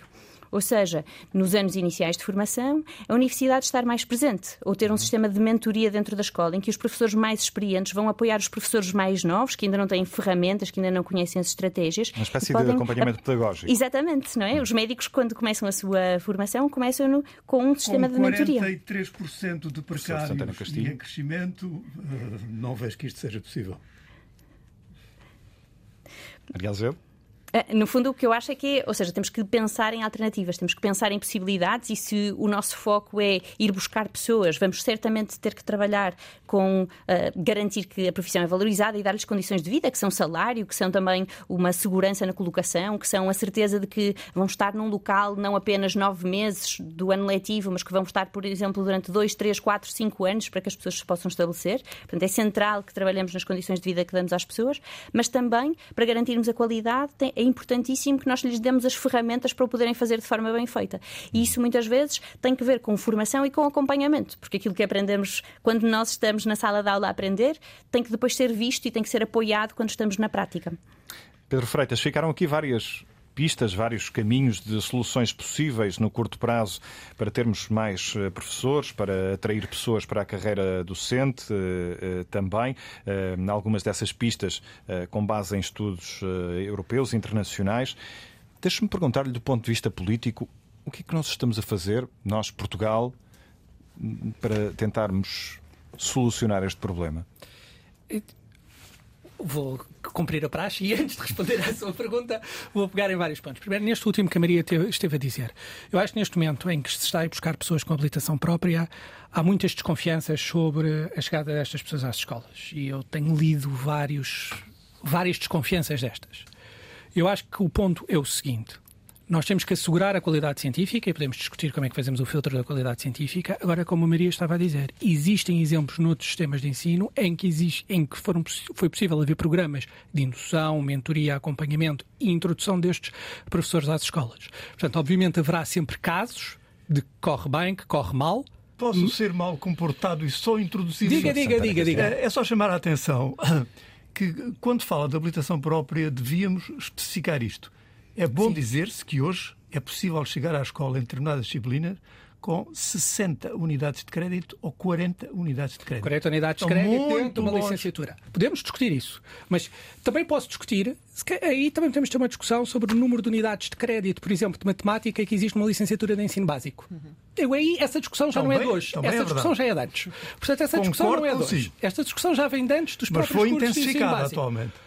Mas eu percebo isso, mas aí eu acho que nós temos este um bocadinho este defeito economista, que é qual é que é o contrafactual?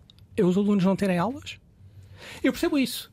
Mas eu, nós estamos num momento em que podemos ir buscar as pessoas que se formaram antes, eu acho que isso é muito importante, e reforço o que o professor Santana Castilho disse, mas o contrafactual, é ter, é, o contrafactual aí pode ser termos pessoas sem aulas. Portanto, e nós, nós trabalhamos com a realidade que temos. Gostávamos que fosse outra. Eu também gostava. Mas a realidade que existe é esta. Portanto, dadas estas circunstâncias, como é que é possível identificar estas pessoas com formação científica? Como é que podemos i, i, encontrar exemplos lá fora de modelos de indução e introdução de professores que funcionaram? E tentar adaptar à nossa realidade. E como eu disse há pouco, não é pensar em setembro de 24 como é que nós vamos introduzir estas pessoas em setembro de 24. É pensar hoje num programa de mentoria, num programa de indução de professores, numa campanha de recrutamento de profissionais cientificamente qualificados que possam suprir estas falhas no futuro. Voltamos ao ponto. Continuamos uh, uh, no campo das soluções possíveis e do ponto de vista político. E eu aí vou dizer uma coisa. O que é que está a fazer? Eu aí vou dizer uma coisa e gostava ainda depois de comentar duas outras coisas que foram ditas, mas indo já diretamente à sua questão. Tudo o que nós estamos aqui a falar, incentivos geográficos para ir para determinadas regiões, incentivos para ir para determinadas escolas, programas de indução de professores, programas alternativos de formação de professores, exigem investimento. Bem, eu sou economista, sou a primeira pessoa a entender as limitações financeiras e orçamentais, ainda para mais neste cenário, enfim, taxas de juros elevadas, pressão da dívida, etc. Mas eu acho, neste momento, muitas vezes há problemas nas escolas que não se resolvem atirando dinheiro para cima. Isso é um facto. Mas eu acho que, neste momento, perante a dificuldade de atrair professores para determinadas regiões por causa da componente salarial, nomeadamente Lisboa, com a necessidade de formar novos professores, este, estes programas que nós estamos aqui a falar temos que também ser totalmente francos. Isto necessita de investimento. Isto não se faz sem recursos. Podemos discutir se abdicamos de outras coisas que existem no sistema e preferimos ir ao osso, que é existir em professores. E investir Mas não investir é uma possibilidade? Não investir não é uma possibilidade neste momento. Não é. Há muitas coisas nas escolas que não basta, que não basta, não é o dinheiro que resolve apenas. Mas esta, em particular, nomeadamente vamos ser sinceros, um professor contratado que vem para Lisboa ganhar mil euros, quem é o professor contratado que vem para Lisboa ganhar mil euros? Nenhum. Não é possível viver em Lisboa neste momento com esse salário. Portanto, quando nós falamos de diferenciação salarial geográfica, diferenciação salarial por escola, programas de formação, uh, uh, diversificar as formas de recrutamento, isto exige investimento. E acho que também temos que ser frontais neste aspecto, que isto implica uma decisão de escolha, de escolha, mas acho que esta é uma escolha essencial, porque, mais, mais uma vez, a, a hipótese de não o fazer, ou a alternativa de não o fazer, é termos alunos sem professores durante muito, muito tempo. Mas o que Portugal está a fazer agora é não investir? Nós não temos estes mecanismos de diferenciação de atração de professores, não temos programas de formação e indução uh, generalizados para o país em prática, portanto, falta-nos fazer esse investimento. Sim, claramente. Eu gostava de dizer mais uma ou duas coisas em relação, pegando até do que o professor Santana Castilho disse em relação à avaliação. Eu acho neste momento, e até estávamos aqui a falar de motivação, e o professor João falou da, da gestão escolar. Eu acho que há aqui um tripé de que eu acho que é impossível não fazer tudo ao mesmo tempo. Por um lado, o modelo de avaliação, de facto, eu acho que tem que ser alterado. E nós falámos muito do modelo de avaliação o ano passado acerca das cotas, mas sejamos verdadeiros, se nós retirarmos as cotas, o modelo não passa a ser bom. As cotas é uma destrução sobre o sistema, porque cria afunilamentos na progressão, mas retirarmos as cotas, a avaliação subjacente que lá está dos professores não é uma boa avaliação. E o professor estava a dizer, há sistemas que não têm avaliação. É verdade, a Finlândia não tem avaliação de professores, mas na Finlândia o curso mais procurado juntamente com a medicina é professor. E no momento em que nós precisamos diversificar as fontes onde vamos buscar professores, fazer esta avaliação para ir monitorizando até a qualidade científica destes professores é particularmente importante. Mas para fazer esta mudança de professores, eu acho que temos que falar do ambiente que se vive hoje em dia dentro das escolas. Eu acho, hoje em dia, que existe dentro das escolas muita, e, e, e muita, e por via até da avaliação, uh, muitos conflitos entre os próprios professores a avaliação de desempenho cria enormes conflitos entre os professores e cria conflitos dos professores com as direções. E eu acho que há aqui uma dimensão de gestão escolar que temos que abordar, porque eu acho que a mudança do modelo da avaliação e agora junto o terceiro ponto do tripé que falava, e a potencial mudança de algum mecanismo de recrutamento de professores, eu acho difícil acontecer se não acontecer ao mesmo tempo com uma diferente uh, forma de olhar para a gestão escolar. Eu não, eu não tenho a certeza que voltarmos ao modelo que tínhamos antigamente é necessariamente bom. Acho que o modelo que temos hoje está a criar conflitos entre as escolas por causa da avaliação e acho muitas vezes, eu muitas vezes falo com professores e toda a responsabilização do que acontece das escolas muitas vezes é posta também em cima do diretor, o que também unipessoaliza todas as questões dentro da escola, o que eu acho que também não é bom. Portanto, eu acho que este eu acho que é impossível nós pensarmos numa mudança do modelo de avaliação, numa mudança do modelo de recrutamento, se não fizermos algo sobre como estão as relações dentro das escolas entre professores e dos professores com as suas direções, que eu acho que neste momento estão bastante degradadas em muitas escolas. Por fim, acrescentaria também um ponto acerca de, falou-se aqui, da autonomia dos professores, desenvolver o seu projeto científico, desenvolver o seu projeto pedagógico, e eu concordo com isso. Eu acho que são as escolas e os professores que estão com os alunos todos os dias e que conhecem as realidades e que devem ter essa autonomia, e muitas vezes eu percebo muitas vezes os programas de avaliação em que os, professores têm que avaliar N parâmetros, em que os professores uh, são muitas vezes excessivamente uh, assoberbados sobre guidelines do para onde é que devem ir e para onde é que não devem ir. Eu acho que de facto deve haver essa autonomia, mas a autonomia tem um, tem um contraponto, que é a avaliação. Eu acho que nós podemos dar toda a autonomia às escolas e aos professores, mas depois temos que ter uma avaliação externa que nos permita perceber se as escolas estão ou não a cumprir o seu, o seu papel. E eu acho que neste momento nós temos uma temos uma espécie de meio caminho nos dois. Acho que não temos uma verdadeira autonomia e acho que temos um caminho para fazer ainda na avaliação externa. Terminava só com uma coisa em relação às desigualdades. Nós falámos aqui muito de desigualdades. Nós na Nova fizemos há pouco tempo um trabalho que foi uh, olharmos para as condições sociodemográficas dos alunos e perceber depois os resultados que eles tinham numa série de provas e exames e depois terminavam o nono ano, se terminavam o décimo segundo, etc. E devo dizer que uma das surpresas, não foi uma surpresa, mas foi uma confirmação muito clara. Nós, quando olhamos para os resultados dos alunos que vêm de meios sociais mais frágeis, as, portanto, a condição social pesa muito. Mas quando olhamos para as condições sociais dos alunos, é muito paradigmático perceber que, por exemplo, um aluno numa condição social mais frágil tem muito melhores resultados no norte do país do que tem, por exemplo, no Alentejo e Algarve.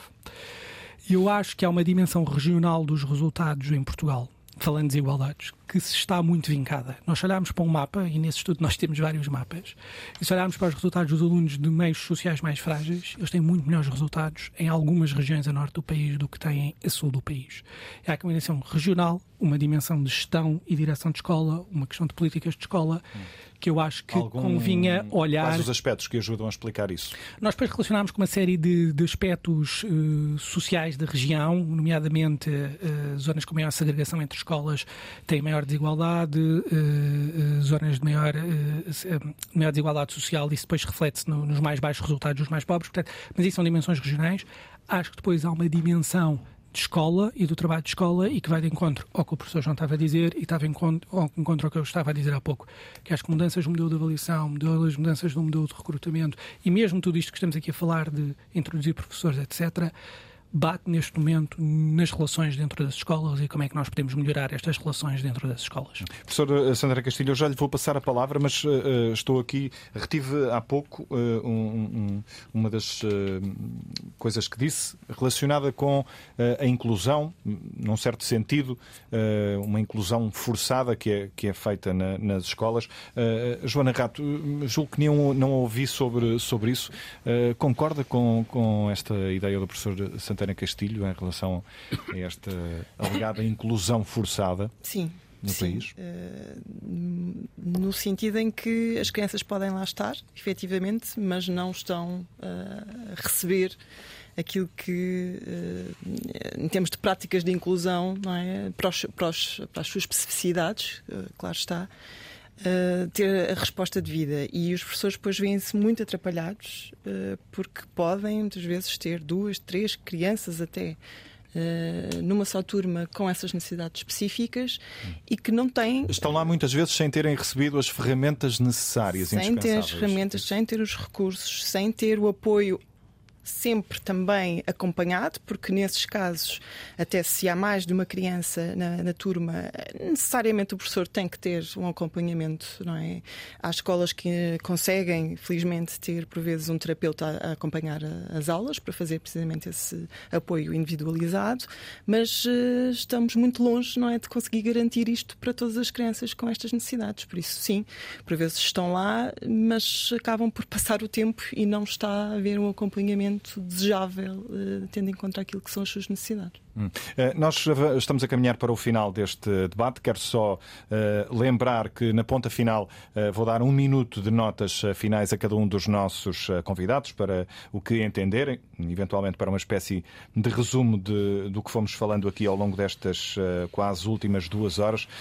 professora Santana Castilho, para além dos aspectos que, que quererá comentar na sua próxima intervenção, queria começar por perguntar-lhe de tudo o que foi dito aqui, eh, quais são na sua leitura, os grandes desafios que o sistema de ensino, o sistema de educação em Portugal uh, enfrenta e vai enfrentar a curto prazo?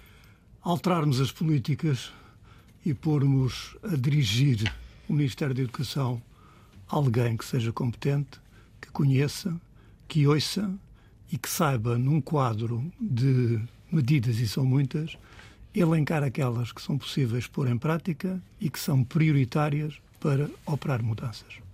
Não desprezar toda a produção de conhecimento que existe. Uh, e, enfim, foi um tema que não abordámos aqui, mas é um tema que hoje está uh, na discussão.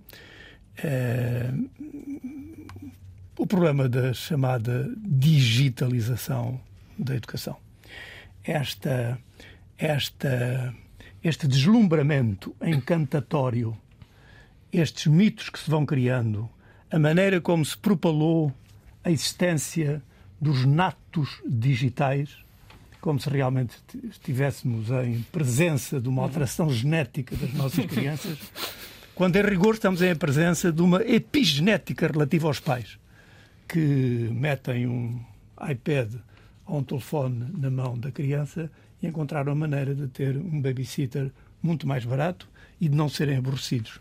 Há casos de alguns países que caminharam nesse sentido nas escolas e que nesta altura já estão a fazer uma, uma Sim, eh, a imprensa e as televisões, Tem felizmente, têm, e o próprio ministro, uh, que é responsável por isto, uh, politicamente, obviamente, já encomendou ao Conselho de Escolas um relatório e há, há, há, de facto, ainda hoje, no artigo que eu escrevi no público, eu abordo isso, há de facto uma série de escolas que estão felizmente a intervir.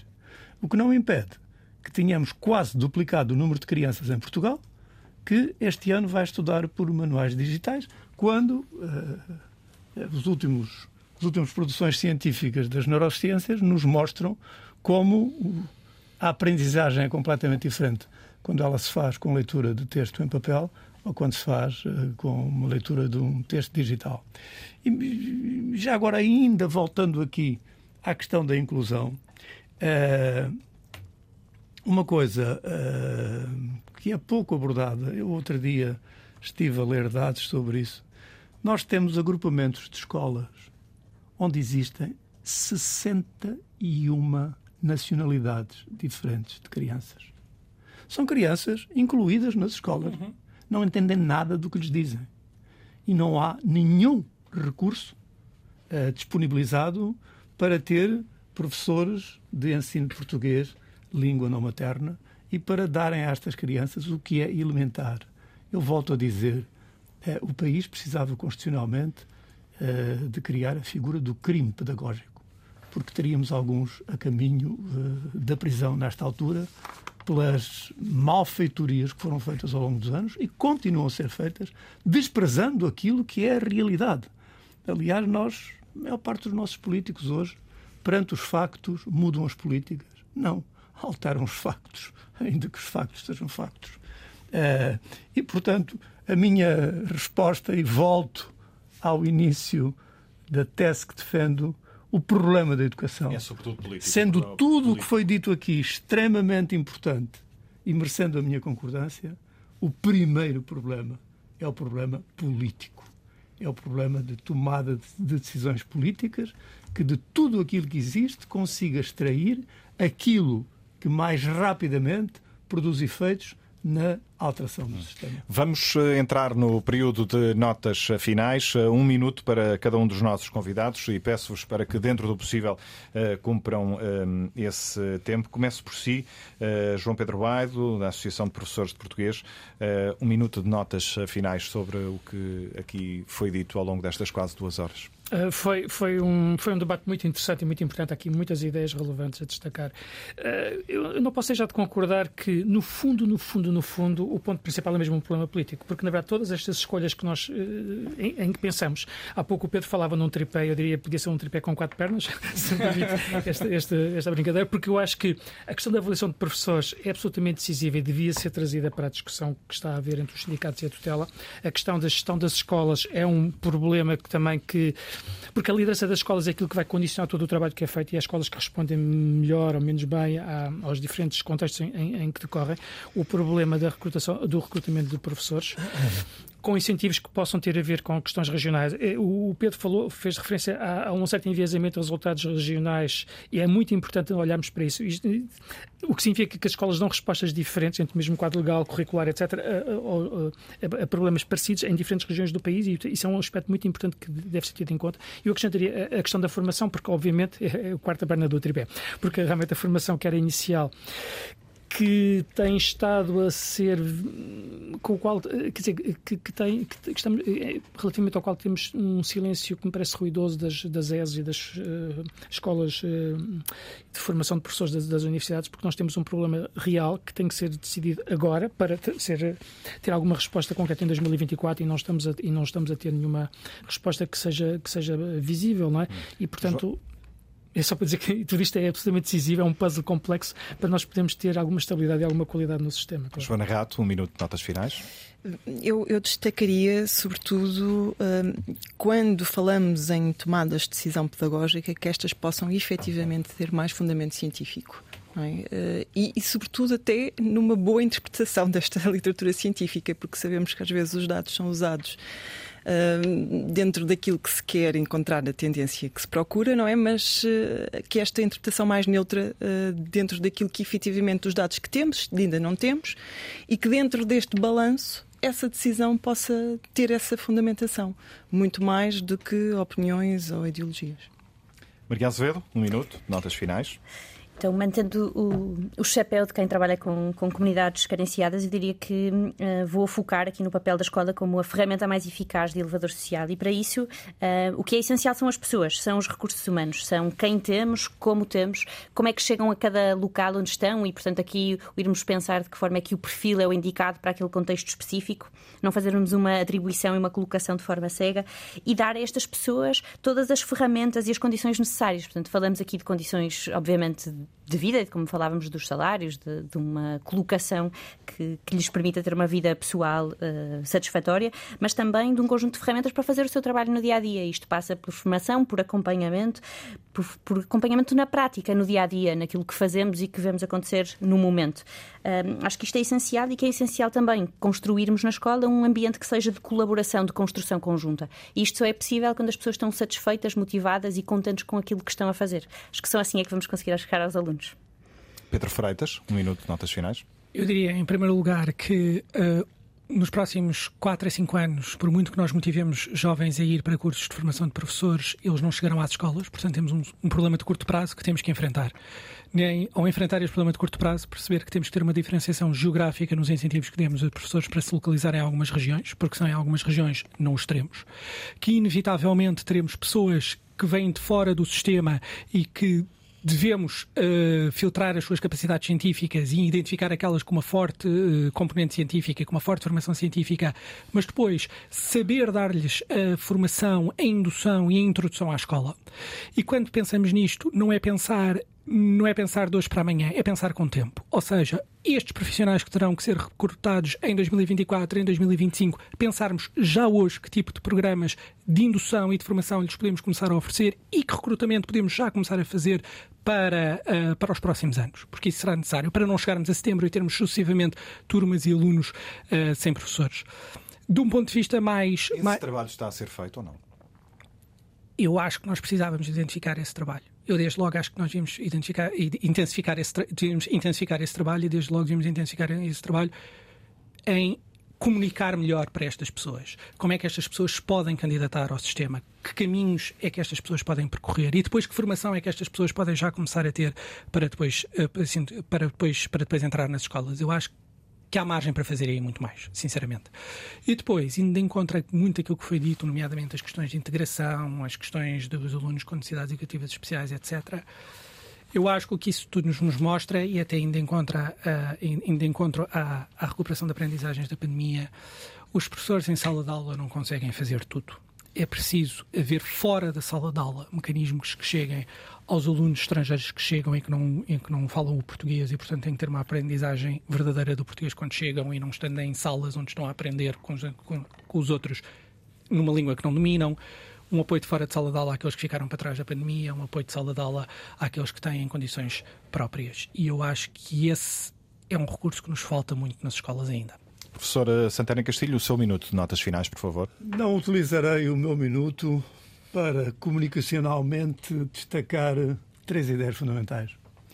Primeira, uh, o professor, os professores foram perdendo eles próprios a noção de que a sua interação com as crianças e os jovens podia ser, em certa medida, substituída pela interação dos jovens com o Wi-Fi. Por outro lado, uh, batalhar pela ideia, uh, e esta devia de ser propalada a nível do país, de que realmente a estimulação em excesso a que estamos a sujeitar as nossas crianças está a torná-las completamente insensíveis e a fazê-las perder cada vez mais a capacidade exatamente de sentir. E, finalmente, chamar a atenção também dos professores para que, com todo o valor, com toda a importância que a tecnologia, que tudo o que é digital tem no futuro das pessoas, não podemos permitir que as grandes eh, multinacionais da área, que as grandes centros de comunicação substituam a consciência que os professores devem ter pela conveniência meramente, digamos, mercantil que essas instituições perseguem. E com essas ideias fechamos esta consulta pública, hoje dedicado à educação e ao arranque do novo ano letivo. A produção foi de Alice Vilaça. Voltamos de hoje a oito dias. Até lá.